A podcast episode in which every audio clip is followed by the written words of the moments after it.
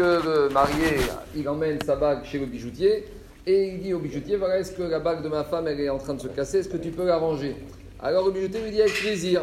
Le bijoutier commence à travailler la bague, il appelle le mari, lui dit T'es sûr que c'est la bague de mariage? Il dit Oui, c'est la bague que j'ai achetée pour ma femme il y a 6 ans. Il dit Mais elle n'est pas en or, elle est en bronze, elle est en cuivre. Et il dit, c'est une bague du mariage, elle est toujours en or. Il dit, mais c'est la bague que j'ai achetée il y a 6 ans chez le bijoutier. Il m'a dit qu'elle était en or. Il a dit, écoute, euh, je te certifie qu'elle n'est pas en or, elle est en cuivre. Bon, maintenant, il y a deux problèmes. Est-ce que cet homme, il est marié? Oui ou non? Et est-ce qu'il doit refaire Kiddushin? Pourquoi? Parce que le jour du mariage, quand le khatan, quand ce monsieur a donné la bague à sa femme, normalement, il a dû lui donner une bague en or. Donc, il y a deux problèmes. Premièrement, c'est qu'il s'est moqué d'elle. Donc il lui a donné quelque chose qui n'est pas véridique. Et il y a aussi un problème vis-à-vis de la femme.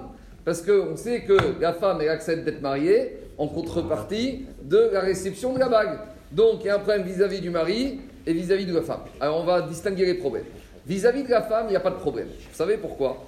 Parce que les richonim, ils ont institué que justement, pour ne pas que la femme, le jour du mariage, elle pense qu'elle va recevoir une bague qui vaut des millions et des milliards, avant que la femme elle reçoive la bague, Qu'est-ce qu'il demande le Rav qui fait les Kiddushin Il demande au mari, lorsque la femme entend cette bague, combien elle vaut? Elle vaut une prouta, elle vaut 20 centimes, elle vaut 40 centimes, elle vaut 1 euro. Pourquoi le mari, pourquoi le, le demande ça? Pour que la Chakala elle entende et qu'elle ne s'imagine pas qu'elle va recevoir une bague qui vaut des milliards. Comme ça, on est sûr que la femme, elle est sûre qu'elle s'engage de se marier en contrepartie de recevoir une bague qui vaut un prouta, qui vaut 20 centimes. Et chez les Ashkenazim, on va encore plus loin. Au moment de la remise de la bague, la femme, on lui couvre le visage, comme ça, elle ne voit même pas comme ça. Elle est sûre qu'elle ne pourra pas dire Je pensais que j'avais vu une bague qui avait une grande valeur. Donc, au niveau de la femme, on a résolu le problème. Mais maintenant, on a un problème technique important avec le mari. Pourquoi? Parce que le mari, il y a 6 ans, quand il a donné de l'argent, il a donné de l'argent pour acheter une bague en or. Donc maintenant, il a reçu une bague en cuivre. Mais il ne voulait pas de la bague en cuivre. Donc cette bague en cuivre ne lui appartient pas. Si elle ne lui appartient pas, un homme, il ne peut pas épouser une femme en donnant comme argent de Kiddushin quelque chose qui ne lui appartient pas. Alors c'est vrai qu'il a une dette, c'est vrai que maintenant le bijoutier d'il y a 6 ans, il lui doit de l'argent. Mais en attendant, cette bague, il ne voulait pas de cette bague. S'il n'en voulait pas, le kinyan, l'acte d'acquisition qu'il a fait il y a 6 ans, ne vaut rien. Donc c'est pas sa bague. Est-ce qu'un il peut marier une femme avec quelque chose qui ne lui appartient pas? Non pour que le kiddushin il soit valable, il faut que le khatan il donne quelque chose qui lui appartient à lui. Or ici, cette bague ne lui appartient pas. Alors qu'est-ce qui se passe? Est-ce qu'il doit ans refaire une choupa et le traiteur et l'orchestre, etc. et redonner kiddushin à sa femme? Alors, ce pauvre mari il a été voir le Rav Zilberstein. Le Rav Zilberstein il a dit écoute, on va trouver une solution. Il faut une solution avec Piagacha. Alors le Rav il a ouvert le Shulchan Aruch il a marqué comme ça, donc Shulchan Aruch, que lorsqu'une personne c'est dans la paracha de Mishpati, on apprend la paracha du gage. Lorsqu'une personne, il va et il prête de l'argent à quelqu'un ou il achète quelque chose, des fois, l'acheteur ou le prêteur, il veut être sûr qu'il va recevoir cette chose-là du vendeur ou de l'emprunteur. Pour être sûr, qu'est-ce qu'il va faire? Il va prendre un gage en contrepartie. C'est quoi le gage? C'est que si l'emprunteur ne rembourse pas l'argent ou si le vendeur lui a pas donné ce qu'il espérait acheter, ce gage va être la garantie pour l'acheteur ou pour le prêteur que maintenant il a la contrepartie. Donc explique Rav Ziverchen à se marier. Il y a 6 ans, tu as donné de l'argent à ce bijoutier. Maintenant, ce bijoutier, volontairement, volontairement, il t'a arnaqué. En gros, il t'a pas donné ce que tu voulais.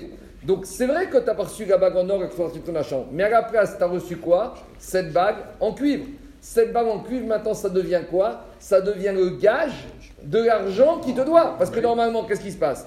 Le bijoutier, il doit rendre l'argent au mari, et le mari va lui rendre la bague. Mais tant que le bijoutier n'a pas rendu l'argent au mari, qu'est-ce qui se passe? Le mari, a une créance sur le bijoutier, et cette créance, elle est garantie par quoi? Par le gage que constitue la bague en cuivre. Et le Shulchan Aruch, il est possède dans les Ezer que lorsque le prêteur, l'emprunteur ou le vendeur n'a pas respecté ses obligations, le gage devient propriétaire de qui? Devient la propriété de l'acheteur ou du prêteur. Donc le mari, c'est vrai qu'il n'a pas obtenu ce qu'il a voulu, mais lorsqu'il a obtenu cette bague en cuivre, cette bague en cuivre, c'est un gage qui maintenant lui appartient. Donc si maintenant ce gage lui appartient, par conséquent, il avait le droit de marier sa femme, puisque c'est de l'argent qui lui appartient. Donc il lui a dit, tu peux être tranquille, tu peux rester marié tranquillement, tu n'es pas obligé de refaire une roupa, parce que la bague, que tu as donné, c'était un gage. Ce gage est devenu ta propriété, sachant que le vendeur n'a pas respecté ses obligations. Donc tu as donné quelque chose qui t'appartenait à 100%. Et donc tes kiddushin, ils sont high, la femme, elle est mariée, et tout va bien. Alors est-ce qu'il faut que tu arranges Ça, c'est une autre question. Mais al tu peux continuer à vivre de façon normale. Quel rapport entre la paracha de la semaine et cette histoire C'est qu'au début de la paracha de la semaine, quand on nous parle des matériaux qu'ils ont utilisés pour construire le Bedaïgash, qu'est-ce qui est marqué Zahav, Vachesef ou. Ils ont utilisé l'or, l'argent et le cuir. Alors pour nous dire qu'il y a toujours des ressemblances entre l'argent, le cuir et le mais c'est pas la même chose. C'est quand même deux choses différentes d'après Acha. Mais ici, Bedi Avad, cet homme est marié avec cette femme et tout va bien par rapport à cette bague qu'il a donnée qui était Mashkon, c'était sa propriété. Donc il a été Mekadesh, cette femme, avec quelque chose qui lui appartenait.